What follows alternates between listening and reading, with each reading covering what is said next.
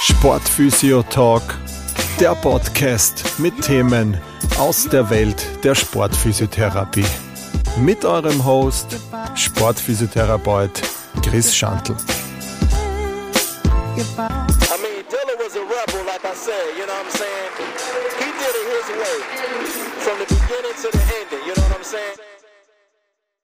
Ein herzliches Hallo zur heutigen Folge des Sportphysio Talk Podcast. Das heutige Thema, ähm, der Wien-Marathon steht in einigen Wochen an und ich habe mir da sozusagen überlegt, hier gerade aus sportphysiotherapeutischer Sicht vielleicht das Thema Laufen äh, mal ein wenig zu besprechen.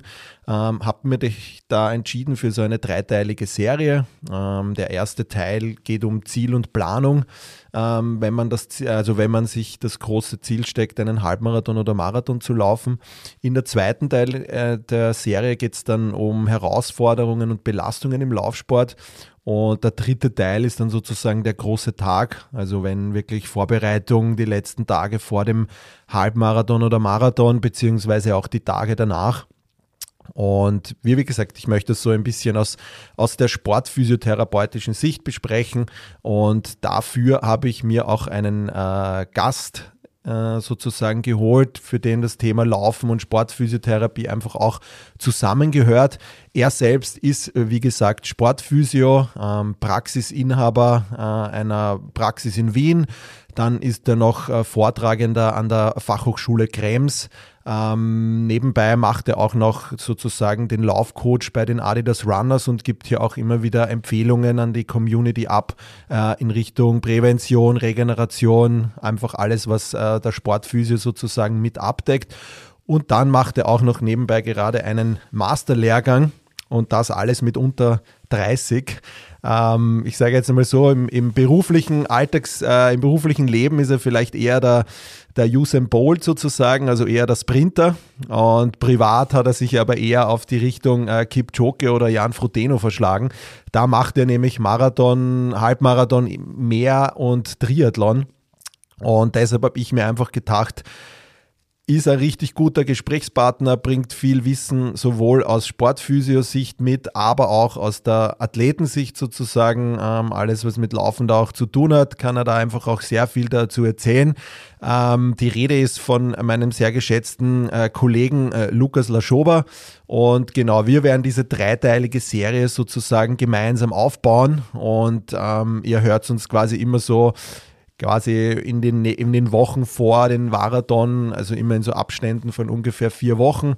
Ähm, die eine ist heute, die andere kommt dann ähm, in, in vier Wochen ungefähr wieder raus und dann kurz vorm, vor dem großen Ziel, Halbmarathon, Marathon in Wien, kommt dann noch die letzte Folge mit den letzten Infos sozusagen. Und genau, ich freue mich drauf. Äh, heutige Serie startet mit Teil 1, Ziel und Planung, äh, wenn man einen Halbmarathon oder Marathon ähm, angeht, was der Sportphysio da sozusagen zu sagen hat. Viel Spaß mit der heutigen Folge.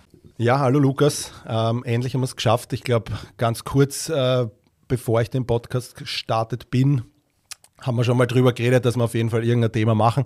Jetzt hat es dann doch über ein Jahr dauert, bis wir wirklich dazu kommen sind. Wir haben aber auch ein Thema jetzt gefunden, was glaube ich jetzt gerade ähm, so ein bisschen in der, in der heißen Phase ist, wenn man jetzt Richtung äh, Marathon geht oder Halbmarathon.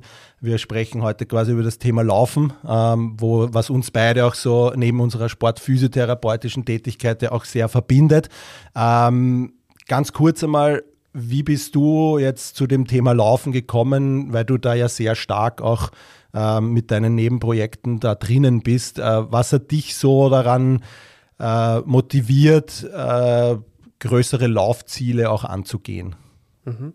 Ja, hallo Christian, danke mal für die Einladung. Ähm, wie du sagst, hat ja ewig lang gedauert, dass wir mal was gefunden haben, wo wir beide Zeit haben.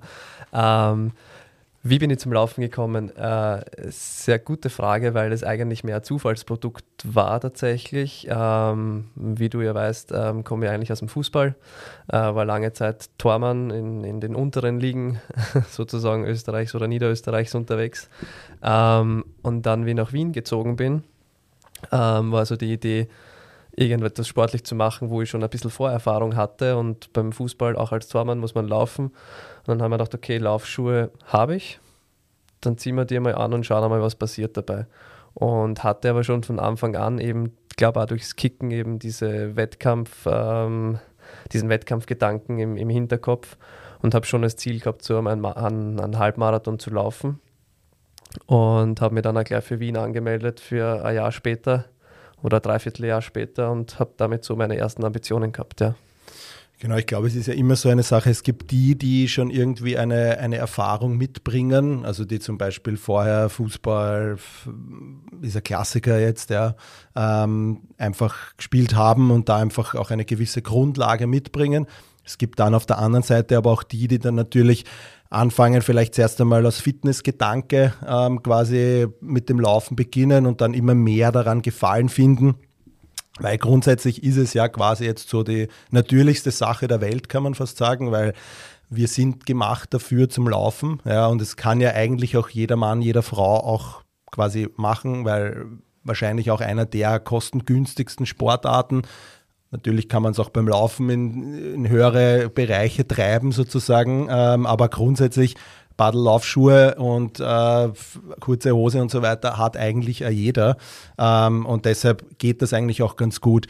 Jetzt reden wir ja nicht übers Laufen, ähm, weil wir jetzt quasi ein Laufpodcast sind, sondern äh, es geht ja primär um diese sportphysiotherapeutische Behandlung von Läufern, Betreuung, je nachdem und Läuferinnen, ähm, weil wir da einfach in der Praxis auch immer ganz viel sehen. Und das ist auch so der, die Idee dieser Serie, wie das heute entstanden ist, ähm, dass wir einfach sagen, okay, was kann man sportphysiotherapeutisch an Läufer, Läuferinnen weitergeben von Marathon, Halbmarathon, einfach, dass man gewisse Dinge, die wir kennengelernt haben in unserer Praxis, dass man die vielleicht also gewisse Mythen vielleicht, die da bestehen, gewisse Fehler, die bestehen, die man, die man machen kann, ja. Oder Fehler, falsche Ansätze vielleicht verfolgt, ja. Und das ist ja auch so der Grund, äh, warum wir heute reden. Deshalb gleich direkt mal meine Frage, wie du zum Laufen gestartet bist. Mhm.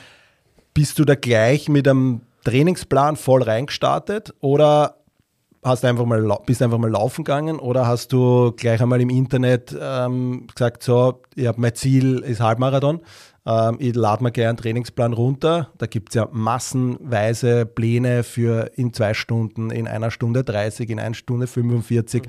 Und das hört man ja auch immer in der Praxis von, von Patienten oder Patientinnen, ja, ich habe mir den Laufplan runtergeladen und bin es dann angegangen und nach keine Ahnung, drei Monaten habe ich auf einmal Schmerzen bekommen. Mhm. Ja.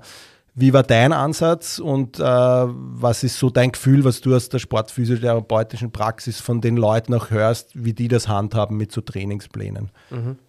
Ähm, also bei mir war es tatsächlich so, dass ich mir eine Sporttour zugelegt habe, ähm, gleich zu Beginn und da waren halt auch so ähm, unterschiedliche Trainingspläne dabei, die ich mir dann runterladen habe können. Das stimmt. Also ich habe auch diesen quasi, ich würde es nicht als Anfängerfehler bezeichnen, weil bis zu einem gewissen Level macht es auf jeden Fall schon Sinn, sich mal damit näher zu beschäftigen, wenn man sich einfach einen, einen vorgefertigten Plan zurechtlegt und das einmal macht. Ähm, wenn es nicht so intensiv ist natürlich. Also ich habe mir dann einen Plan runtergeladen, einmal für einen 10-Kilometer-Lauf quasi. Habe drei Laufeinheiten pro Woche gehabt und habe halt immer nur zusätzlich was nebenbei gemacht. Also entweder ich bin irgendwie Tennis spielen gegangen einmal in der Woche oder ich habe äh, Radfahren oder sonst irgendwas, ein bisschen Krafttraining, immer irgendwas halt dazwischen noch eingebaut und da genug Regenerationszeit dazwischen gehabt. Und da hat man halt schon, weil da war ich 22 damals, also vor sieben Jahren war das, ähm, und da hat man halt schon mein, mein physiotherapeutisches Wissen wahrscheinlich ein bisschen mitgeholfen, dass ich einfach gewusst habe, okay, nicht jeden Tag laufen, sondern immer wieder ein bisschen Phasen dazwischen haben. Also das war so mein Beginn. Und ich glaube, bis zu einem gewissen Level geht das auch, dass man das so macht. Ähm, wenn man dann gewisse Ambitionen hat in verschiedenen Bereichen, dann ist es schon gut, wenn man sich professionelle Betreuung auf jeden Fall dazu holt. Ähm, so wie es jetzt bei mir ist. Also ich habe jetzt seit vier Jahren einen Trainer und das funktioniert super. Ich bin verletzungsfrei seit jeher. Genau, weil der einfach mich kennt, der weiß, wie, wie ich das Ganze aufbauen muss. In der Praxis bei mir ist es tatsächlich so, dass die meisten Leute, die zu mir kommen mit, mit Überlassungsbeschwerden, ich meine, das wirst du ja kennen, dass das meistens das ist, wo die, wo die Läufer und Läuferinnen ähm, damit kämpfen, ähm, dass die meistens wirklich schon über einen längeren Zeitraum so Pläne, die online irgendwo sind, machen und halt einfach viel zu schnell starten. Also das ist einmal so, glaube ich, einer von den größten Fehlern, die wir, die wir beobachten können. Ja, also es ist einfach dieses Load Management am Anfang definitiv so ein Thema, glaube ich, ja. ähm, was viele unterschätzen, weil am Anfang läuft man, es fühlt sich gut an und, und der Läufer, die Läuferin, die da einfach läuft, denkt sich einfach, hey, okay, da geht super was weiter und dann wird man mehr und mehr und mehr und dann macht man es oft fünf, sechs Mal in der Woche, ja, weil der Plan das dann vielleicht auch vorgibt, ja, aber wenn man davor vielleicht jetzt eher jetzt, ich sage jetzt einmal, nicht so die, die Läuferin oder der Läufer war, sondern vielleicht für mich andere Sachen gemacht hat. Wir kommen in der, in der zweiten äh, Serie da eh auch noch drauf dazu, was so die Belastungen im Laufsport sind. Ähm, aber grundsätzlich ist das einfach, dass er halt die ganzen Szenen, oder im meisten Fall sind es die Sehnen, sagen wir es mal mhm. so. Es kann natürlich jetzt auch äh, bis zu, bis zu Knochen gehen, ja, dass einfach, oder Gelenke selber, dass die betroffen sind durch die Stoßbelastungen, ja, je nachdem, wie einer, wie einer läuft, ja, das kommt natürlich dann auch noch dazu, ähm, dass man hier einfach, ähm, ja, das Ding einfach übertreibt und das sind dann die, die wir halt haben und deshalb ist es halt jetzt aus unserer Sicht, glaube ich, von beiden halt einfach auch wichtig zu sagen, dass man quasi einen Trainingsplan schon vielleicht haben kann. Mhm. Oder ich weiß nicht, was dein Ansatz ist. Mein Plan, also mein Ansatz ist es, ich finde einen Trainingsplan okay. Es ist aber jetzt kein Muss, einen zu haben. Ja, ja. gerade natürlich, wenn man ein Ziel hat mit Marathon und so weiter, ähm, dann braucht es vielleicht eine gewisse Weise eine Struktur. Ja. Jetzt ähm, ist es aber oft so, dass die Leute oft dazu neigen, quasi alles in 24 Stunden zu verpacken, was möglich ist. Und da ja. reden wir von äh, acht bis zehn Stunden Arbeit, da reden wir von äh, Haushalt, da reden wir vielleicht von Kindern, ähm, von Familie und so weiter und so fort. Und dann wollen die da einfach noch alles einpacken und lassen dann halt einfach diese ganzen für uns wichtigen äh, Puzzlestücke in dem ganzen Teil eigentlich weg. So Thema wie Regeneration, Optimal Load sozusagen, ja, das, das fehlt dann einfach, ja.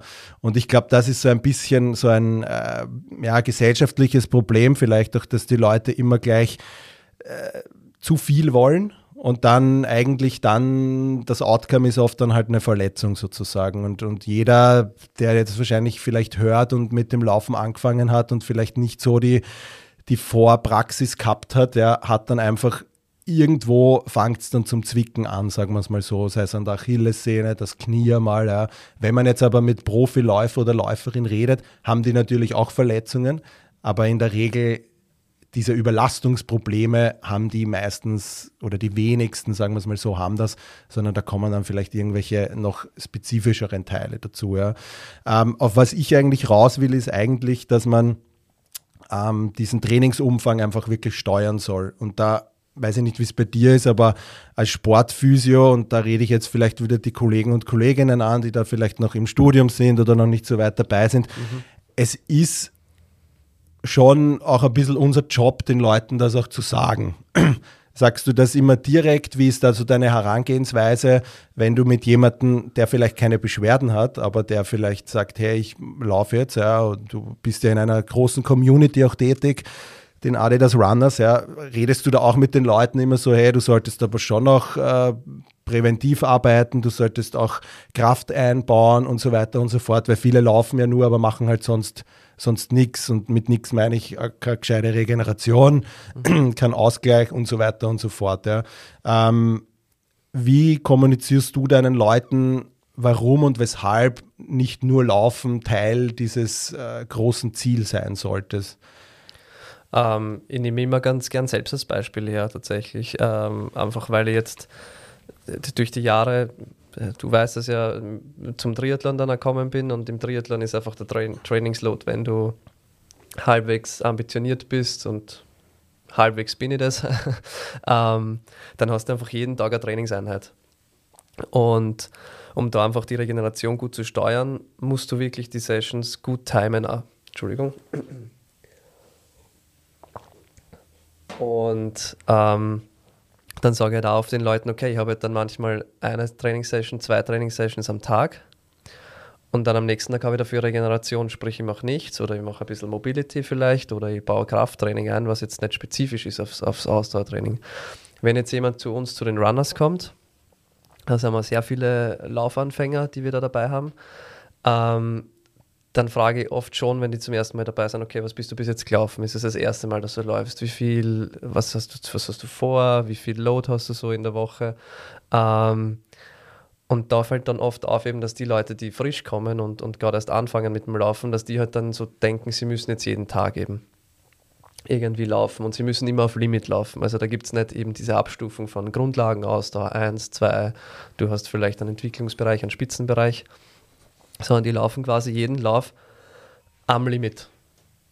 Und denen dann einmal zu verklickern, oft, ähm, hey, es ist okay, wenn du mal so läufst, dass du nur reden kannst dabei oder dass du dich einfach wohlfühlst und nicht dir denkst, schon nach zwei Kilometern, boah, ich bin eigentlich komplett fertig. Ähm, das dauert oft so zwei bis drei Wochen. Aber sie merken es dann auch an selbst, also wenn ich dann mit ihnen laufe und ich fühle mich wohl und ich kann gut atmen und ich kann reden nebenbei und kann nur die Community unterhalten vielleicht da, ähm, und ich werde auch besser, dass sie dann so merken, ah, okay, das macht vielleicht doch Sinn. Ähm, es ist schwierig, es braucht manchmal unterschiedliche Ansätze, vielleicht da das zu erklären. In der Praxis, wenn jemand mit Überlassungsbeschwerden kommt, ist es wieder was anderes, ja, weil die merken das ja dann schon, dass sie irgendwas nicht so ganz richtig gemacht haben, vielleicht. Mhm. Genau. Ich wollte gerade sagen, also es ist oft. Äh wir sehen die ja meistens immer nur dann, wenn sie schon Überlastungsprobleme haben. Das heißt, äh, ich meine, du hast mit deiner Community vielleicht die Möglichkeit, die Leute auch schon davor abzuholen. Ähm, aber grundsätzlich sehen wir dann die mit den, mit den Überlastungsproblemen, wo die Szene einfach nicht darauf vorbereitet war, wo vielleicht äh, äh aufgrund des Laufstiles vielleicht der, die Knie oder die Sprunggelenke mehr Scherkräfte haben und so weiter und so fort oder mehr Abbremsbelastungen, wenn das jetzt eher Vorfu äh, ein Rückfußläufer ist, der da wirklich immer schön reinknallt und eigentlich jedes Mal den, den Lauf sozusagen ein bisschen abbremst sozusagen, ja, ähm, dann kann das natürlich auch immer so ein Thema sein. Ich glaube am Anfang äh, sollte man es natürlich auch nicht zu komplizieren, weil dann nimmt man äh, zu verkomplizieren, sonst dann nimmt man oft einmal den Spaß auch an der Sache weg. Ja? Wenn man ja. jetzt sagt, so, du musst eine Laufanalyse machen, du brauchst einen Trainingsplan, du brauchst einen Laktattest, ähm, du brauchst äh, fünf Trainingseinheiten in der Woche und Kraft solltest du auch noch dazu machen. da platzen die Leute irgendwann einmal. Zumal, ich sage jetzt mal, ich gehe jetzt von uns beiden aus, uns, uns trennt vielleicht nur ein, ein, paar Jährchen voneinander, ja, aber wir haben beide äh, den komplett, also einen komplett unterschiedlichen äh, Tagesablauf wahrscheinlich oder Lebensstil von dem her. Ähm, das heißt, wenn ich jetzt von mir her gehen kann, ich bereite mich auch gerade am Halbmarathon vor äh, im April, aber mehr als drei Trainingseinheiten gibt es bei mir nicht. Ja, das ja. ist einfach mein Ding. Ich kriege nicht mehr als drei unter. Und jeder Trainingsplan, den ich im Internet finde, da streiche ich einmal alles raus, weil ich das sowieso nicht machen kann. Ja? Ähm, und das ist natürlich auch immer dann sehr individuell, glaube ich. Also ich glaube, aus sportphysiotherapeutischer Sicht ist es wichtig, dass man den Trainingsplan an sein Leben anpasst mhm. und an seine Situation und so weiter. Und jeder hat in, jeder hat andere Möglichkeiten. Der eine kann wirklich fünf Einheiten machen, weil sich beruflich, familiär alles ausgeht. Der andere hat aber trotzdem dieses Ziel ja, und möchte es erreichen.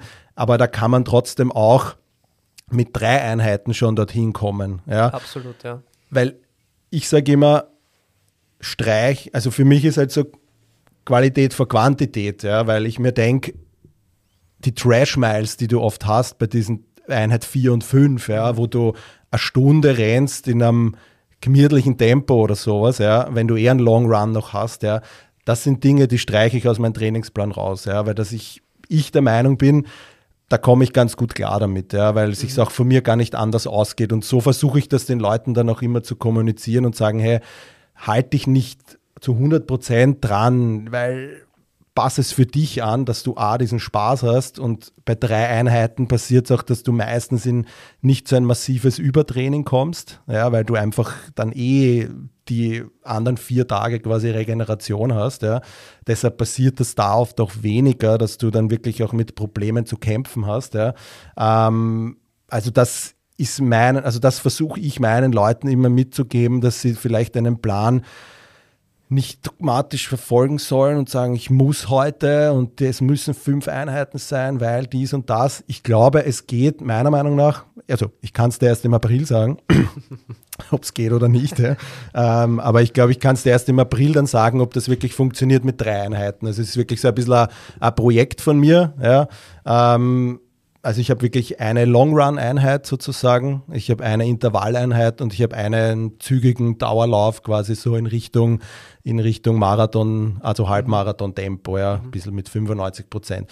Ich renne nach keinem Plan, nach keinem Trainingsplan, ich habe keine Laktatwerte, ich habe gar nichts. Ja. Ich renne einfach so quasi auf, ähm, wie soll man sagen, auf, ähm,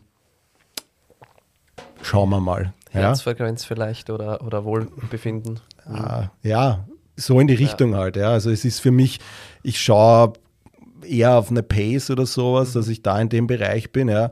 Aber das, das sieht man schon, du hast einen ganz anderen Trainingspensum, du hast einen ganz anderen, äh, du machst Tagtests, glaube ich, du hast ja. dann vier Jahren deinen Trainer natürlich. Genau. Klar, bei dir kommt das Triathlon dazu. Genau. Wobei, ein anderes Thema auch noch. Sagen, ja. ähm, ich bin ich befinde mich jetzt zurzeit in der Vorbereitung auf, auf dem Lissabon-Halbmarathon. Der ist ähm, von jetzt an in vier Wochen, also sprich am 12. März. Ähm, und rein lauftechnisch bin ich bei vier Einheiten in der Woche. Und das trotz dessen, dass ich seit sieben Jahren eigentlich wirklich viel laufe und regelmäßig laufe, aber ich habe nicht mehr als vier Laufeinheiten in der Woche. Mhm. Also es ist ein Long Run, wie du sagst, es ist eine Intervalleinheit, es ist einmal so ein bisschen ähm, Regenerationslauf, so dreiviertel Stunde, Stunde in einer gemütlichen Pace. Und dann habe ich eventuell nur eben am Wochenende zusätzlich einen Tempolauf, der halt einfach so Richtung der Pace geht, die ich dann vorhabe beim, mhm. beim Halbmarathon. Und that's it. Mehr, mehr ist es nicht. Ja. Und wenn man es jetzt rein auf die Laufeinheiten auslegt, sind es vier. Dann mache ich halt nur eine Kraftsession dazu, weil ich als Sportphysio halt der Meinung bin, dass das dazugehört auf jeden Fall. Ähm, und dann sind es halt fünf Einheiten. Wenn ich mal eine nicht schaffe, dann lasse ich es weg und mein Trainer sagt da, hey, wenn du es nicht schaffst, vom Stresspensum her, alles gut, dann mach es nicht. Aber mir jetzt irgendwie abstressen zu müssen, so wie es halt viele eben glauben, dass mhm. es Sinn macht. Und ich komme dann heim irgendwann um 20 Uhr, 21 Uhr und dann denke ich mir, oh, aber eigentlich hätte ich nur einen Lauf am Plan, das mache ich jetzt nur schnell, wenn man eh schon keine Energie mehr hat, gestresst ist vom ganzen Tag etc., ist es vielleicht oft nicht so sinnvoll, das nur einzubauen. Ja. Dann lasse ich lieber Einheit aus, weil mit einer ausgelassenen Einheit haust du dir nicht den ganzen Trainingsplan zusammen, den du bis jetzt oder bis dato hattest. Genau. Ja, weil das ist eigentlich der Grund, was die Leute dann uns angeben in der Praxis, dass sie halt das so doch durchzogen haben und dann vergessen sie auf, kürzen sie mal den Schlaf, stehen vielleicht um fünf in der Früh auf, dass sie noch vor der Arbeit einen Lauf vielleicht machen können dann arbeiten sie und dann, äh, weiß ich nicht, also am Abend noch irgendwie ein Team, äh, äh, Firmenessen oder was auch immer halt, ja, und dann kommst du erst um elf ins Bett und äh, am nächsten Tag stehst du dann wieder auf. Ja. Also ich denke auch, was wir so Education einfach mitgeben können, ist einfach so wirklich dieser, dieser Ansatz, Regeneration ein super wichtiger Punkt, Schlaf ist ein super wichtiger Punkt, dass du diese Ziele auch erfüllen kannst und lieber mal ein Training auslassen, aber dafür lieber diese Einheit Regeneration mehr machen oder lieber diese Stunde mehr schlafen oder lieber diese äh, Krafteinheit vielleicht dann mehr dazu, weil das bringt dir ja dann auch was, ja, diese, diese zusätzliche Krafteinheit. Und wir sind natürlich jetzt beide in einem, in einem Bereich, wo, wo wir natürlich das Glück haben, dass wir eigentlich während unserer Arbeit auch trainieren können. Ja, wenn du jetzt vielleicht äh, einfach sagst, okay, du hast jemanden, mit dem du präventiv arbeitest, ja, dass du einfach sagst, okay, in deiner Pause mache ich jetzt die Übung oder ich mache bei deiner Stabi-Übung gleich mit und so weiter und so fort das lässt sich ja bei uns super integrieren. Das lässt sich jetzt vielleicht nicht beim, ähm, weiß ich nicht, Führungskraft äh, integrieren oder bei irgendeinem äh, kaufmännischen Beruf, der einfach dann seine acht Stunden vom, Büro, äh, vom Bürotisch sitzt sozusagen.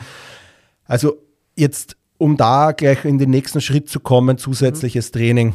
Du hast ja schon gesagt, du, du machst einfach auch diese Krafteinheiten. Ähm, wie baust du, wenn du jetzt äh, jemanden sagen wir jetzt, präventiv betreust, mhm. sportphysiotherapeutisch. Ähm, wie schaut bei dir so ein zusätzliches Training aus? Was gibst du den Leuten mit, was sie sozusagen tun sollen? Oder was äh, soll das drei Stunden sein in der Woche? Soll das einfach ähm, gewisse Schwerpunkte abdenken und mhm. die Zeit ist egal? Oder ist das wirklich auch noch ein zusätzlicher Trainingsplan ähm, im Sinne von, dass man da jetzt auch in ein Maximalkrafttraining geht und so weiter und so fort? Wie, wie, wie, gibt, wie, wie sind da so deine Herangehensweisen, wenn du jetzt speziell mit Läufer oder Läuferinnen noch mhm. arbeitest? Ähm, sehr individuell.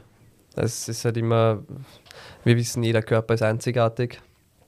jeder, jede Person hat ähm, so das eigene ähm, Körpergefühl, hat Abweichungen vielleicht irgendwo eingebaut im, im Bewegungsmuster, im Laufmuster, in der, in der Lauftechnik. Ja, das ist, schau dir oder geh am Sonntag auf die Prater Hauptallee. Du wirst 200 unterschiedliche Laufstile wahrscheinlich äh, beobachten können. Und deswegen ist es halt eben dieses Individuelle. Ja. Ähm, ich bleibe ganz gern tatsächlich ähm, von den Basisübungen, wenn es wirklich um reines Krafttraining geht, bleibe ich sehr gern bei Kniebeugen, Kreuzheben, Wadenheber. Das wären so die drei, die relativ oft eigentlich vorkommen. Eventuell eben nur für die hintere Kette was dazu machen in Richtung Bridging, äh, Hip Thrusts, wenn es irgendwie möglich ist. Ähm, aber ansonsten baue ich da einfach ganz gerne Sachen ein, die mir ähm, auffallen, wenn ich die Person sehe oder wenn ich sie durchteste, wenn ich sie durchbefunde. Ja, also wenn jemand, wird bei dir genauso sein, wenn jemand präventiv vorbeikommt, dann ist es ja nicht so, dass ich mir den anschaue und sage, okay, passt, wir machen jetzt die fünf oder sechs Übungen, dann gehst du nach Hause und dann schauen, ob es was bringt. Sondern du machst ja im Normalfall vorher irgendeine Testbatterie, die du dir vielleicht zurechtgelegt hast oder die du, die es schon gibt. Ja, gibt es ja so und so. Ähm, und dann machst du die Batterie durch und dann siehst du ja die Schwachstellen. Und dann setzt du eben an den Schwachstellen an. Ähm, jetzt irgendwie, mir ist auch schon zwei, dreimal passiert, dass mir jemand über Instagram oder so geschrieben hat und dann so, du, was würdest du denn empfehlen so an Übungen? Und dann, pff, ja, äh, schwierig, aber du kannst die drei probieren und, und wenn du das Gefühl hast, es bringt dir nichts, dann musst du halt vorbeikommen, weil also jetzt nicht, weil, weil die Kohle verdienen will oder sonst irgendwas, sondern weil es halt sonst keinen Sinn macht einfach, ähm, weil es halt eben sehr individuell ist, das Ganze. Ähm, von den Krafttrainingsbereichen glaube ich, dass es am sinnvoll ist für, für Läufer und Läuferinnen, dass man eher im Kraftausdauerbereich bleibt, tatsächlich wenn man das Gefühl hat, dass die generell das Volumen der Muskulatur ein bisschen zu wenig ist, dann kann man gerne ein bisschen den Hypertrophiebereich mit anschneiden. Man kann auch ein bisschen die Maximalkraft mit anschneiden. Aber ich glaube, dass man sich hauptsächlich eher in der, in der Kraftausdauer bewegen sollte. Ein paar explosive Übungen vielleicht dazu, Stabi-Training. Und ja, vom, vom Umfang her würde ich es so gering als möglich halten tatsächlich. Weil, wie du sagst, wir haben alle verschiedene ähm, Sachen, die rundherum passieren. Wir haben Familie, wir haben Job, wir haben Freunde. Ähm, da, da, ist nicht oft so die Zeit dafür, dass man dann so sagt, okay, jetzt nur zweimal in der Woche eineinhalb Stunden Krafttraining dazu oder vielleicht Stabi-Training, sondern dann ist es halt einmal in der Woche, also bei mir ist es gerade einmal in der Woche Krafttraining bis zweimal, wenn es ausgeht und es dauert dann jeweils eine Stunde und das ist aber schon sehr viel tatsächlich. Also wenn ich irgendwie so mit 40, 45 Minuten plan und das ein bis zweimal in der Woche unterbringe, dann reicht es vollkommen aus. Ja, also wir wollen ja da nicht unbedingt besser werden. Es geht ja nur darum, etwas zu erhalten oder vielleicht eben die Muskulatur so weit darauf vor, vorzubereiten, dass wir es aufs Laufen besser transferieren können und dort einfach leistungsfähiger werden und weniger Ausweichbewegungen haben. Ähm, da steige ich gleich ein äh, und frage nach, weil das ist sicher vielleicht für ein paar Zuhörer und Zuhörerinnen ganz interessant. Du hast angesprochen Testbatterie, wenn man das mal so durchgeht. Wie oder was baust du da ein, jetzt speziell bei einem Läufer oder Läuferin? Wie hast du dir da selber eine gemacht und greifst du da auf bestehende Sachen zurück? Nimmst du dir vielleicht aus mehreren Sachen irgendwas raus, wo du sagst, okay, das schaue ich mal an, nur dass die Leute da so ein bisschen auch einen Einblick kommen, wie kann der vielleicht das noch nicht gehabt hat und der will das aber tun, wie kann so eine Testbatterie ausschauen? Soll jetzt natürlich auch nicht den Rahmen sprengen, ähm, dass du da zwei Stunden irgendwie eine Testbatterie machst. Ja. Sag, sag mal so kurz, wie würdest du, wenn ich jetzt zu dir komme und äh, ich sage, ja, okay, ich möchte präventiv mit dir arbeiten, wie schaut da so deine erste Session aus be bezüglich der Testbatterie? Mhm.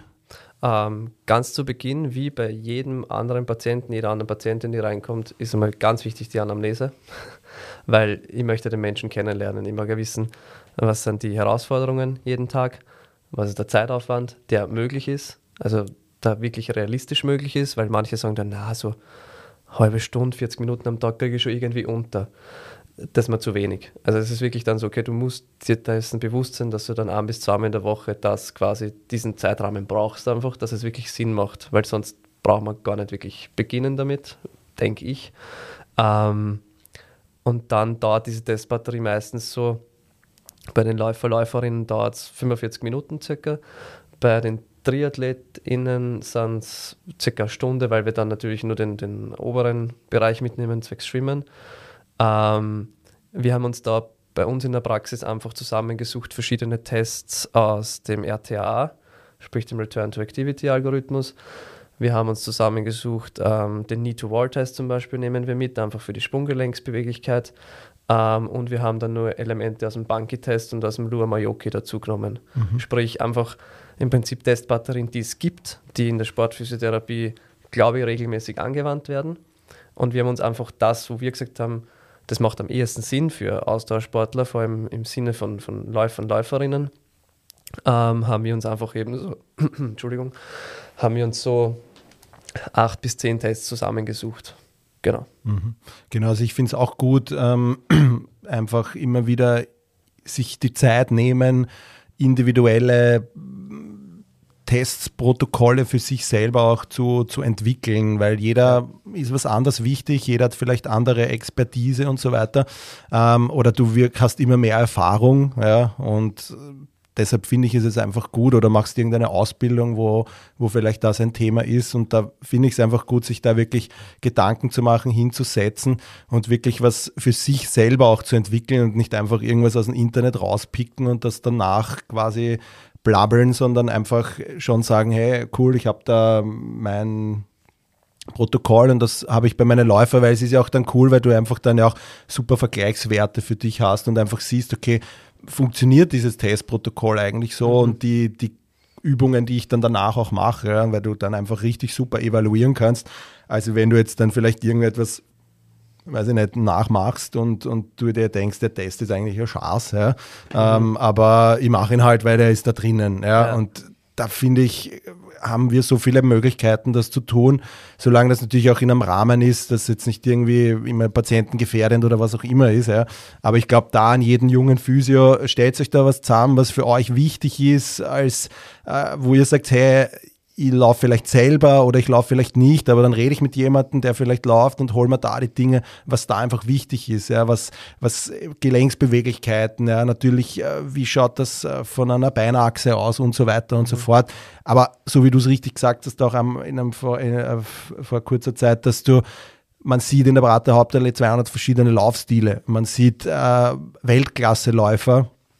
Wir haben einen richtig super Läufer in Österreich, der mit seiner Hüften einmal ausrotiert, ja, und der super Zeiten läuft. Ja. Also mhm. ich finde auch, man kann dieses Laufanalyse auch zu übertreiben, ja, obwohl ich selber einer bin, der gern die Leute aufs Laufband stellt und sagt, ich schaue mir einfach mal den Stil des Laufens an und wo kann man da arbeiten.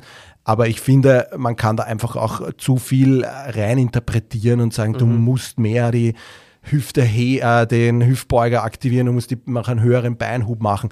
Mhm. Ja, wenn ich damit mein Geld verdiene, wenn ich Leistungssportler bin, ist das definitiv etwas, wo ich mich verbessern kann. Ja. Aber ich glaube, wenn, also weiß nicht, ob du sowas schon mal gemacht hast, so dich deinen Lauf komplett auseinander analysieren. Ich habe meinen auch nicht genommen. Ähm, ich bin mit dem, wie ich laufe, eigentlich grundsätzlich zufrieden, habe keine Probleme. Also ich, nur da ist, man muss es nicht auch komplizieren, meiner Meinung nach. Also man kann das immer machen, on top noch drauf. Aber ich glaube, in einem Screening einfach mal so diese Dinge und du kannst ja nicht, wenn der so eine massive Fußfehlstellung hast, ja, du wirst mhm. es ja, wenn die einfach angeboren ist, ja, und der einfach einen massiven Senker und Spreizfuß und was auch immer hat, ja, du kannst die Dinge ja nicht mehr wieder so hinkriegen, dass der ausschaut wie ein Anatomiebild drinnen, ja, sondern du kannst es ja nur so unterstützen, die Muskulatur so unterstützen, dass diese Problematik bestens präventiv versorgt ist, genau. dass es zu keiner Überlastungen kommt. Ja. Und wir wollen nicht alle ausschauen wie im Anatomiebuch, ja, und schauen wir auch nicht, ja. Und das ist, glaube ich, oft so ein bisschen bei, bei Physio-Anfängern dieses Ding, dass es, dass es perfekt sein muss, ja. Und, und sobald da eine Wirbelsäule nicht in jeden Winkel gerade so passt, wie sie ist, dann neigt man da gleich dazu, da voll reinzugehen und, mhm. und das, da, da, da habe ich was gefunden und der Befundbogen stehen 100.000 Dinge und ja. du denkst, da, da steht jemand vor dir, der eigentlich nicht mehr lebensfähig ist, sozusagen in die Richtung. Und steht aber komplett fit vor dir, ja. Genau, und rennt genau. Zeiten, ja. Also das ja. ist definitiv, und deshalb, um das jetzt auch abzuschließen, Testprotokoll super wichtig. Finde ich spannend, dass ihr da ein, ein eigenes auch habt. Ja. Ich ja. habe da für mich auch meine eigenen Sachen, die ich einfach mit einfließen lasse. Und das können wir, glaube ich, nur an die Kollegen und Kolleginnen weitergeben, dass man sich hier einfach auch etwas zusammenbastelt, sozusagen. Ja. ja, du hast etwas, mit dem du wirklich arbeiten kannst. Und du, ich meine, es ist einmal ein kurzzeitiger Aufwand, ja. Und ich würde empfehlen, es selber durchzutesten an, an sich selbst, um zu schauen, okay, wie gut bin ich selber und kann ich das eigentlich alles auch, was, was ich da von anderen verlange oder kann ich es nicht. Ähm, vor allem, wenn du selber eben Läufer bist, Läuferin bist. Ähm, aber ich finde es halt cool, eben, wie du sagst, dass ich halt einen Wiederbefundparameter habe. Das heißt, ich habe da meine Tests und dann nach drei Monaten oder vier Monaten, je nachdem, schaue ich mir das wieder an, mache die Batterie wieder durch und dann sehe ich, ob es besser geworden oder ist es nicht besser geworden. Wenn es nicht besser geworden ist, dann muss ich natürlich hinterfragen, ob das jetzt sinnvoll war, was ich gemacht habe. Wenn es besser geworden ist, super, perfekt, ja. Und so wie du sagst, eben Laufband finde ich auch essentiell, jemanden draufzustellen einmal, zu gehen, gehen zu lassen und laufen zu lassen. Auch hier ganz wichtig, glaube ich, die Leute in der Pace laufen zu lassen, wo sie sich wohlfühlen. Äh, ich habe schon Sachen gesehen, ähm, wo die dann mit irgendwelchen Laufanalysen zu mir gekommen sind, die Leute, die zeigen mir das und dann, und dann haben sie eine Laufanalyse gemacht bei 6,5 km/h, also 6,5 km/h. Das ist weder gehen noch laufen. Das ist. Mhm, das ist Schaß aus also, nennt man es im Fußball. Von früher noch über, ja. genau. Also, das ist so, wo ich dann den angeschaut habe und gesagt habe: Was laufst du denn, wenn du Grundlage läufst? Und der sagt 5-0. Äh, und 5-0 sind übersetzt äh, 12 km/h und der macht eine Laufanalyse mit 6,5 km/h. Das ist, das, das, ist für den Fisch. Das kannst du wirklich, das kannst nehmen, kübeln, aber du kannst nichts daraus herauslesen, ja. Und, und deswegen, also immer an das bitte angepasst, äh, an das Level einfach die Analyse machen. Und es ist ja nicht viel. Wir schauen drauf, wir brauchen keine Videokamera dafür und nichts. Äh, in unserem Bereich nicht, in der Sportphysio. Das wollte ich sagen. Genau, weil wir haben ja Sportwissenschaft oder wirklich Laufanalyse ist wieder was anderes, ja. Aber für uns stellt es ihn drauf, wenn ihr ein Laufband habt oder sie. Ähm, und dann schaut sich das kurz an und bei mir dauert es meistens ein bis zwei Minuten. Und dann sage ich, okay, da vielleicht ein bisschen was, da ein bisschen was, da ein bisschen was. Und wir schauen, ob sich das verändert oder nicht. Wenn du damit gut laufen kannst, wie bisher, dann passt es. Natürlich, wenn es mehr Abweichung ist, ja, dann kann ich versuchen, daran zu arbeiten. Aber da stellt sich eben die Frage der Notwendigkeit. Ich habe jetzt einen, einen, einen präventiven gehabt, also Triathleten, der geht fast auf den Zehenspitzen. Also der ist wirklich, der hat ein Vorfußlaufmuster, aber mit einer relativ, vergleichsweise relativ langsamen Pace und der ist super damit zurechtkommen. Warum soll ich den irgendwie auf einen Mittelfuß hindrillen oder, oder versuchen, ihm Tipps zu geben, wenn er super damit kann? Hm, genau, da sind wir eh wieder bei dem Thema, man muss nicht ja. alles äh, ausbessern. Ja, natürlich gibt's, können wir viel Korrektur machen, aber wenn jetzt einer keine Beschwerden hat, muss ich ihm nicht extra eine, eine Pathologie dann vielleicht auch noch äh, antrainieren sozusagen. Ja, Absolut, aber das kann ja. auch in die Richtung aus, auch oft ausarten. Und ähm, ich sage immer, so ein Screening-Verfahren soll jetzt auch nicht und das, das, das, das ist dann für mich immer so ein Thema, da gibt es ein paar Bereiche in unserem Beruf, die dann einfach jemanden so ein bisschen Angst machen. So, ja, das und das passt nicht, das und das passt nicht, obwohl sich der Patient eigentlich gut fühlt, weil der kommt ja zur Prävention zu dir und nicht zur Rehabilitation. Ja. Genau, und genau. nur weil du den nicht screenst, also als Take-Home-Message macht es denen keine Angst oder der keine Angst, dass sie der Laufstil ist eine Katastrophe, du kippst darin, du kippst darin, sondern nehmt das hin, was ihr habt und, und verarbeitet das für euch äh, als Experten in, einer, in einem Beruf der sich sehr viel mit Bewegung, Bewegungsapparat auseinandersetzt und versucht da eure Schlüsse zu ziehen, aber sagt dem nicht, na um Gottes Willen, du laufst ja nur am Vorfuß und um Gottes Willen, deine Hüfte rotiert jedes Mal raus. Ja. Also nicht diese, diese Panikmache. Das machen viele andere vielleicht, jemanden etwas zu sagen, dass er irgendwas hat und dann denkt sich der, um mein Gottes Willen, ich gehe da raus und, und ich bin eigentlich äh, der komplette Krüppel. Ja. ja. Entschuldigung, das für einen Ausdruck, aber das ist halt einfach so, dass, wo ich mir denke, so, da muss man einfach die Kirche auch ein bisschen im Dorf lassen und nicht gleich mit Kanonen auf Spatzen sozusagen schießen. Ähm, und genau, das ist eigentlich so diese, diese Take-Home-Message, ähm, was das betrifft, dass man das einfach nicht zu sehr ähm, ja, zu, zu ja, theatralisch sehen soll. Aber es ist gut, hier einen gewissen Testbogen zu haben, um sich diese Bereiche dann auch wieder nach einer gewissen Zeit anzuschauen. Absolut. Und Kommunikation ist natürlich eines unserer wichtigsten Tools, die wir haben. Also wenn wir eben jemandem zu verstehen geben, er ist falsch oder er belastet falsch oder sonst irgendwas, ähm, dann wirklich auf die Wortwahl achten. Weil wenn du es eben so bezeichnest, wie du gerade äh, gesagt hast, dass du ihn so mehr oder weniger oh, um Gottes Willen oder ähm, puh, das ist jetzt schon viel oder so, natürlich macht sich der Mensch dann Gedanken Mhm. und, und ähm, wir haben schon zu viele Leute, die das so gestalten und ähm, ich glaube, dass es gut ist, wenn man immer ein bisschen, wie du sagst, die Kirche im Dorf lässt und einfach die Leute sein lässt, wie sie sind und dann eingreift, wenn es wirklich ein Problem wird. Mhm. Ich glaube, dass das vielleicht wichtiger ist. Aber in der Prävention konzentriere ich mich darauf, was ich finde, an Schwachstellen und das versuche ich halt irgendwie aufzutrainieren. Aber Mhm. ist ja nicht schlimm, wenn eine Schwachstelle vorhanden ist. Jeder von uns hat Schwachstellen. Genau, das ist es ja und deshalb kommt man ja auch und sagt, man macht Prävention. Prävention ist natürlich jetzt per Definition, dass natürlich keine Krankheit entsteht oder wie auch immer halt. Ja. Ähm, aber trotzdem kann man ja einfach auch sagen, okay, ich will eben nicht, dass es dazu kommt, ja, und deshalb versuche ich das zu, zu mit einem Experten oder mit einer Expertin gemeinsam sozusagen dann auch zu ähm, herauszufinden. Ähm, Du hast auch noch gesagt Stabi. Ähm, Stabi verstehen, ich glaube, das ist immer so ein, es gibt zwei Fraktionen von Stabi. Die einen, ich stehe am MFD-Brett, Ja, die anderen, ich mache Blanks. ja. Wie kommunizierst du Stabi? Ähm, schwierig. Ähm, also ich verstehe unter Stabi sehr viel, welche Art von Stabilität brauche ich in meinem Körper für die Sportart, die ich äh, ausübe. Nicht ausnutze, sondern ausübe. Ähm, und an das passe ich es an. Das kann sowohl als auch sein. Ja? Also MFD-Brett sowieso meiner Meinung nach jetzt nicht so oft zum Einsatz kommend, äh, wie man vielleicht glaubt. Ja. Ähm, ist, ich versuche es immer an, zu Hause anzupassen. Die meisten haben kein MFD-Brett zu Hause, dann ist es für mich uninteressant. Ähm, aber mit Stabi verstehe ich eher, wenn bei mir zum Beispiel, ich merke, wenn ich schneller laufe, dass ich mit dem Becken ein bisschen abkipp seitlich. Das heißt, ich habe zu wenig wahrscheinlich äh, Gesäßmuskulatur deswegen ähm, kippe ich wahrscheinlich leicht immer wieder links, rechts ab.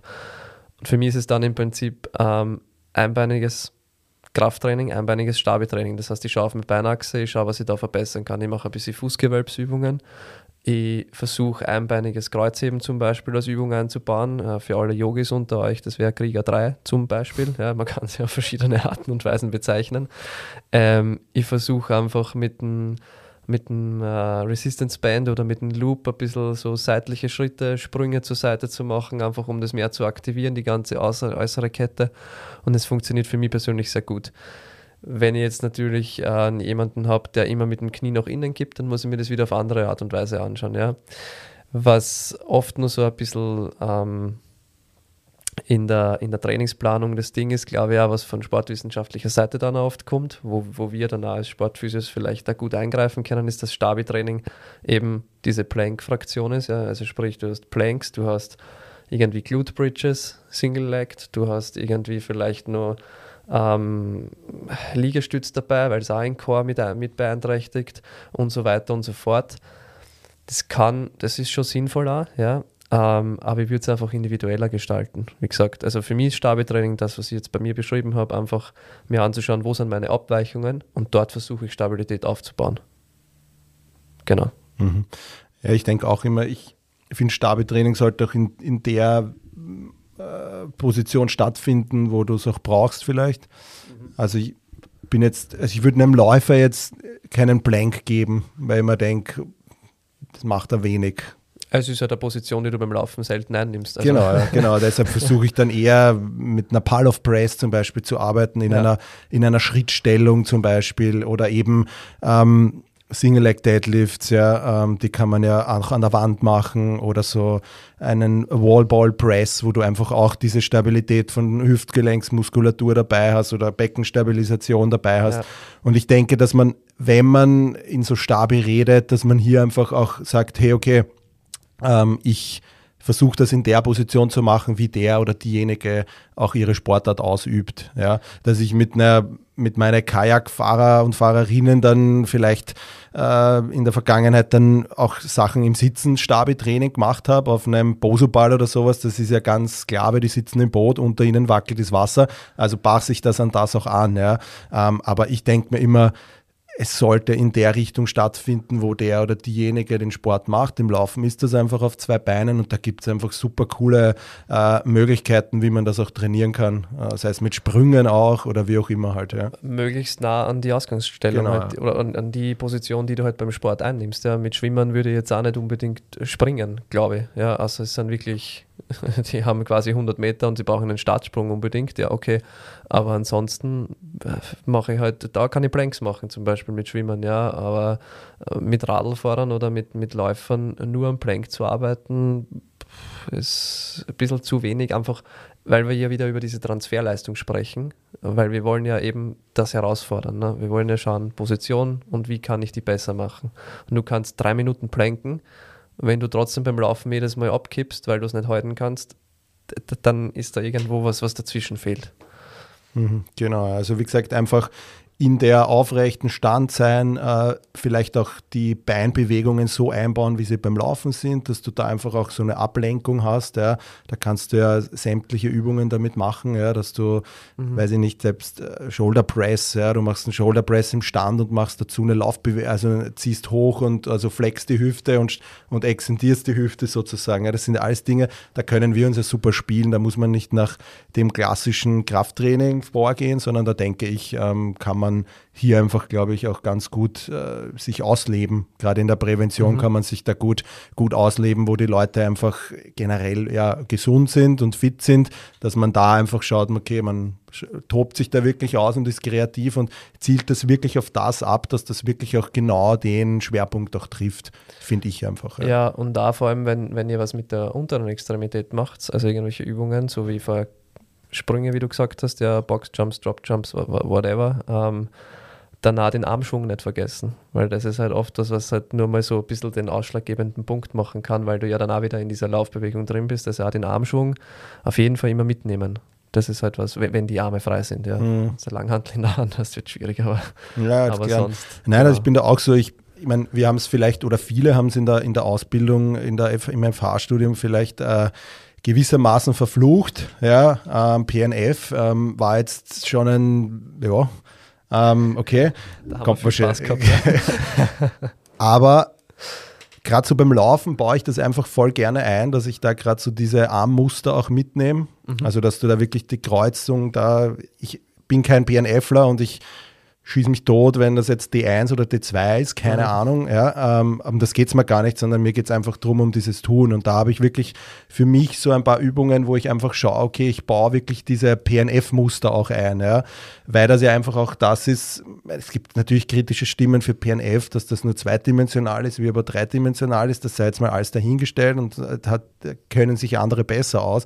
Für mich hat sich es einfach stimmig ergeben, dass ich einen Läufer oder eine Läuferin in gewissen Sachen einfach auch diese PNF-Muster antrainiere in einer, in einer Standposition, dass sie da wirklich bewusst diese Diagonalen nimmt, dass sie da wirklich von quasi links oben nach rechts unten geht und auch mit den Beinen. Also jeder, der in unserer Branche tätig ist und PNF kennt, ähm, kann sich da ja vielleicht jetzt auch selber Gedanken machen. Ich baue das gerne ein, weil ich es weil einfach ja, sehr spannend finde, in dem, äh, gerade in der Sportphysiotherapie, finde ich, kann man gerade bei vielleicht Kreuzbandoperationen am, oder generell Operationen am Anfang auch mit BNF-Mustern gut arbeiten. Ja, da können wir uns wirklich aus der Neuro auch Sachen holen.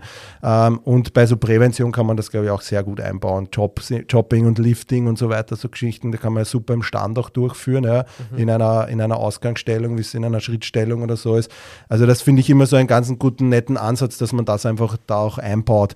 Ähm, Genau, da haben wir die Frage eigentlich eh beantwortet. Ich glaube, MFD-Bretter haben eher so die Fraktion 40 plus. Ähm, so, weiß ich nicht, da hört man das, von den Jüngeren kennt man wahrscheinlich keiner mehr MFD-Board. Das war ein Trend, wie, wie es jetzt die, die Black Roll ist, die ja jeder einfach daheim hat wahrscheinlich, der Genau, ja. irgendwie sportlich aktiv ist, war es vor gefühlt 20, 30 Jahren das MFD-Brett. Ähm, und ja, ist aber jetzt, wie gesagt, äh, ist eine Möglichkeit, ja. Aber Stabi definiert sich, äh, glaube ich, in der Sportphysiotherapie generell auch einfach, ähm, ja, oder in der Prävention einfach viel ganzheitlicher und dass das einfach nicht nur äh, instabiles äh, Wackelbrett sozusagen ist oder Blanks halt. Das haben wir quasi eh damit sozusagen äh, abgetan. Eine Frage noch, weil du gesagt hast, Kraft ist eher im Kraftausdauerbereich. Ähm, Jetzt habe ich eine, eine ehemalige Olympiateilnehmerin als Kollegin bei mir in der Praxis. Äh, ja. Die hat mal zu mir gesagt, die besten Zeiten lief sie, als sie Maximalkrafttraining gemacht hat. Mhm. Ähm, jetzt reden wir da natürlich vom Leistungssport. Ja. Ähm, das ist natürlich jetzt in die Praxis schwierig umzusetzen als äh, Berufstätige, Berufstätiger, wenn, wie wir gesagt haben, full packed, mhm. also ein schöner ja, Tagesablauf, ja, dass man da dann sich auch noch ein Maximalkrafttraining sozusagen aufbaut, weil das ja einfach auch ein, ein äh, wie soll ich sagen, ein großer Aufwand ist. Das macht man ja nicht von mhm. einem Tag am anderen, dass man sein Maximalkrafttraining oder seine Maximalkraftwerte hat.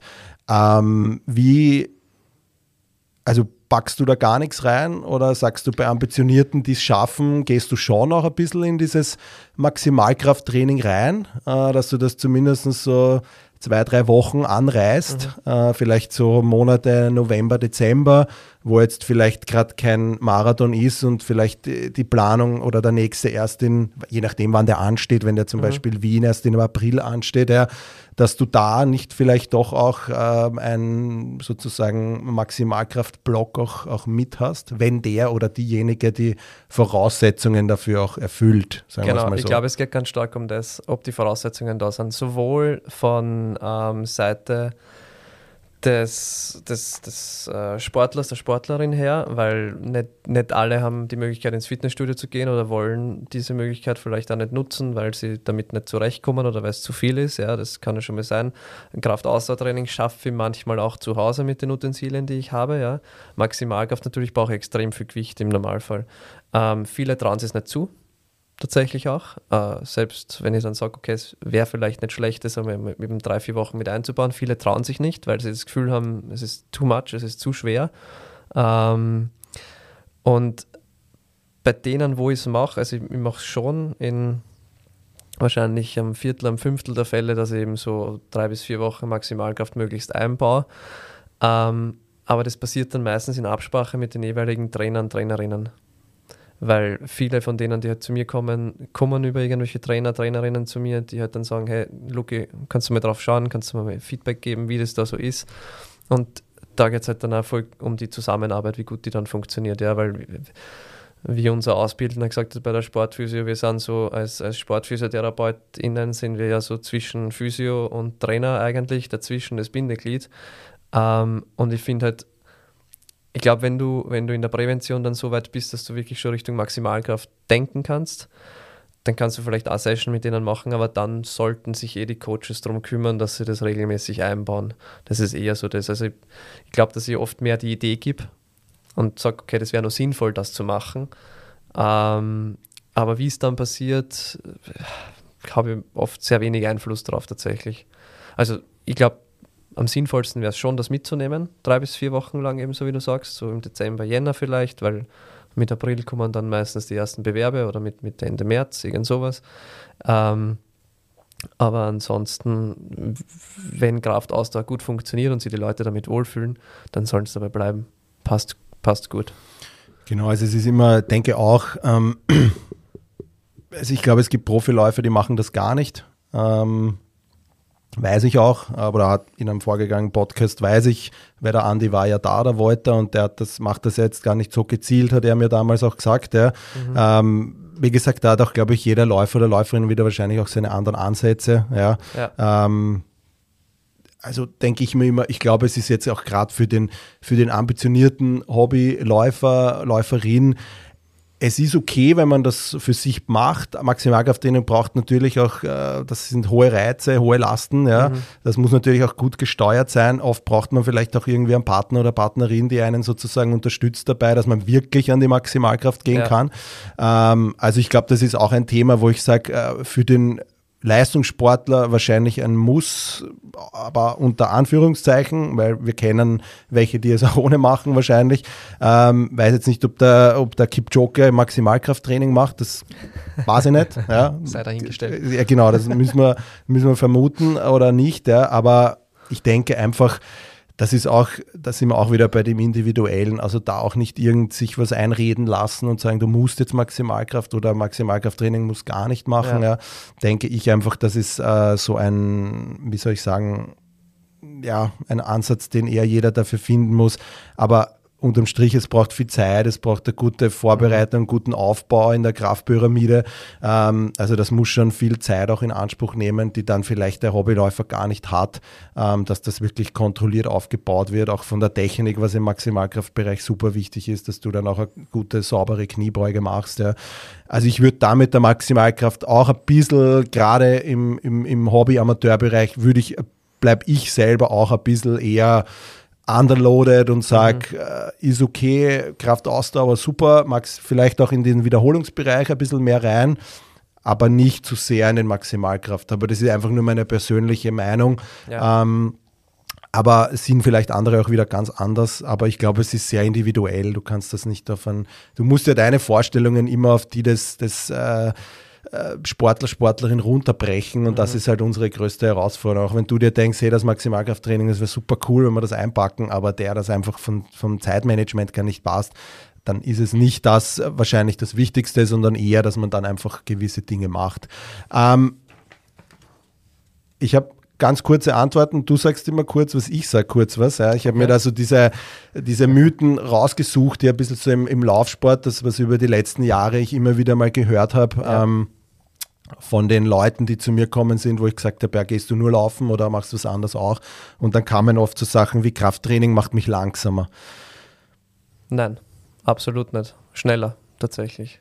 Genau, also ich glaube, diesen Mythos kann man so aus sportphysiotherapeutischer Sicht einfach, einfach äh, sozusagen streichen, weil ja. es macht dich auch viel stabiler, finde ich. Also wenn du einfach ein Krafttraining machst, deine Muskeln haben einfach einen ganz anderen Tonus, weil bei einer Kniebeuge arbeitet einfach der ganze Körper mit. Ja. Natürlich, wenn du dich jetzt nur darauf äh, festsetzt, dass du einen riesen Bizeps hast oder was auch immer, ja, sondern natürlich sportartspezifisch mhm. das Ganze anpassen, aber ich merke das also sowohl am Rad, wenn du am Rennrad fahrst oder wenn du läufst, wenn du einfach Krafttraining machst, bist du auf der Straße viel stabiler im ja, Gesamten. Was wir auch nicht vergessen dürfen, ist, dass du ja durch Krafttraining auch mehr motorische Endplatten aufbaust. Sprich, mehr, äh, mehr, mehr äh, Zusammenschlüsse von Muskelfasern, Nervenfasern. Das heißt, du hast einfach mehr Muskelfasern, die du nutzen kannst.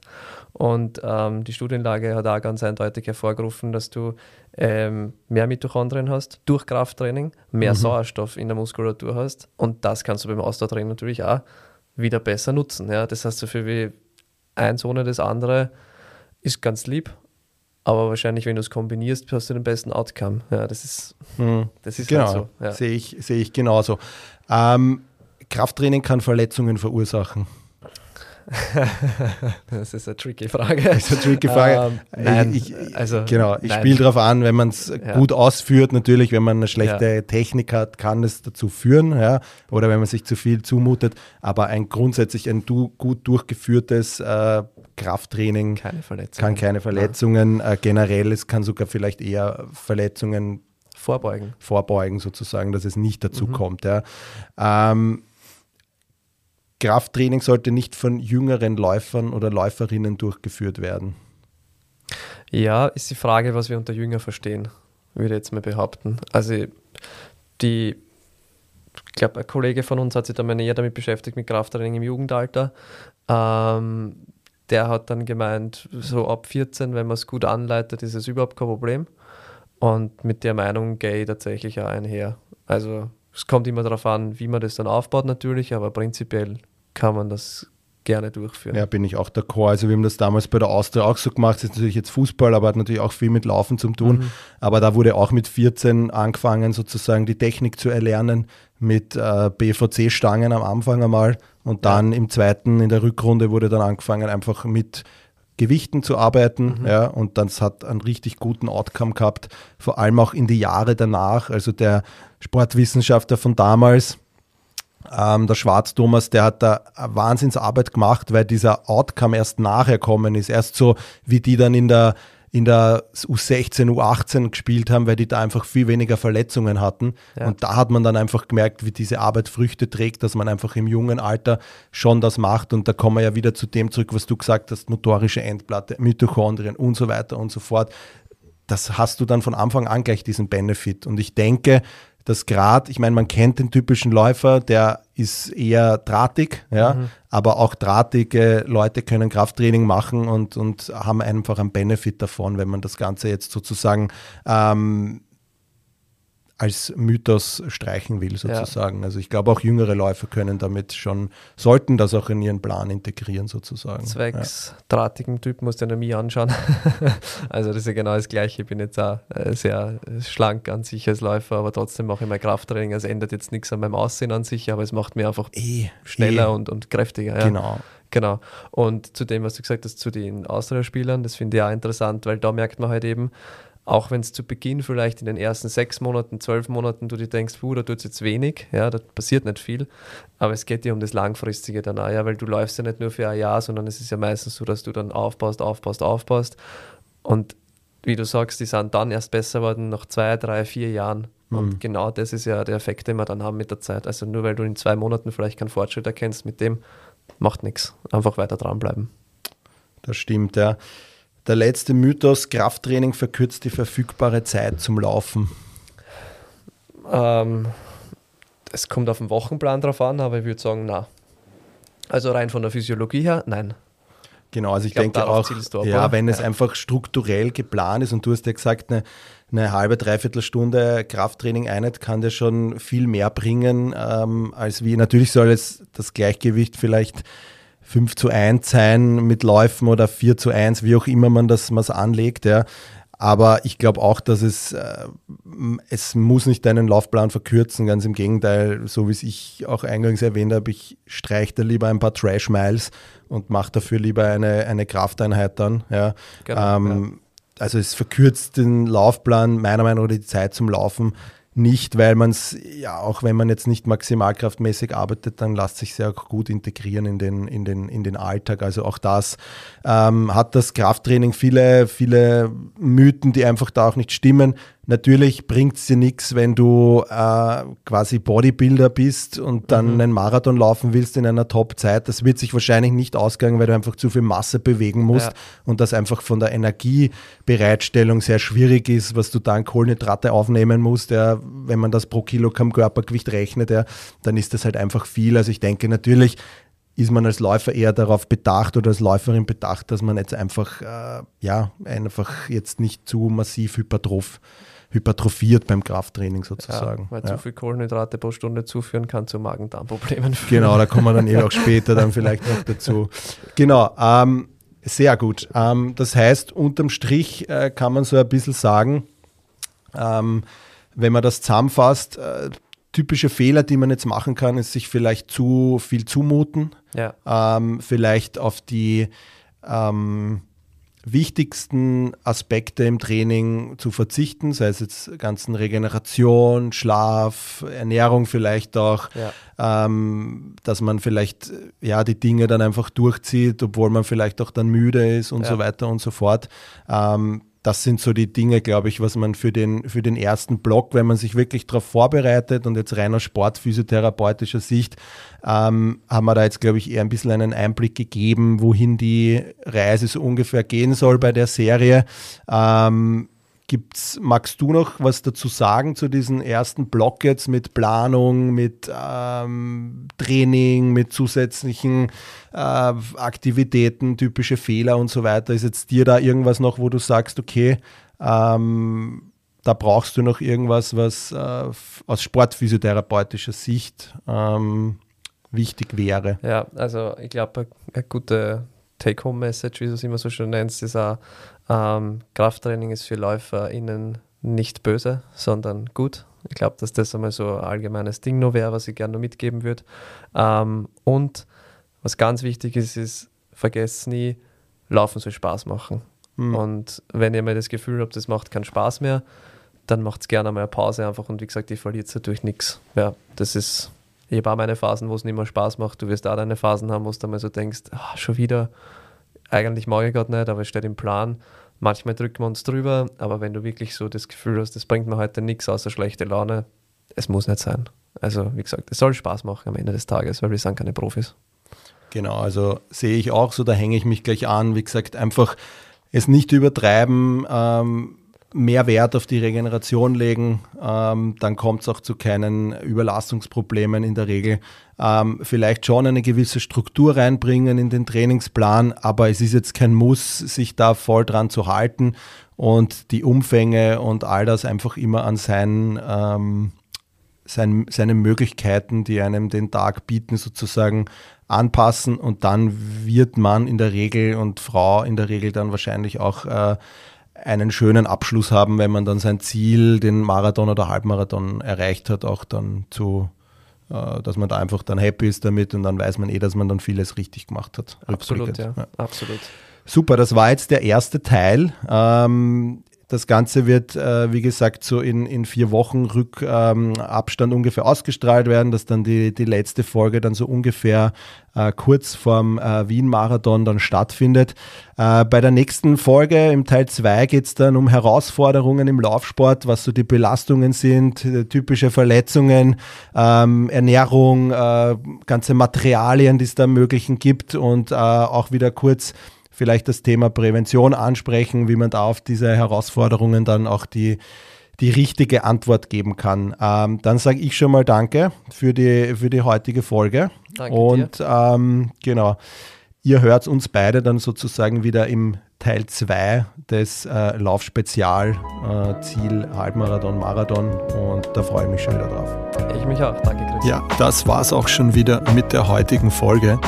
Ich hoffe, ihr hattet Spaß dabei.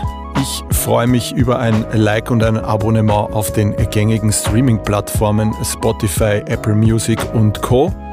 Bei Fragen, Anregungen zur heutigen Folge oder einer der vorangegangenen könnt ihr mir eine E-Mail schreiben an info@sportphysio-fortbildung.at. Ich freue mich, bis zum nächsten Mal, euer Chris.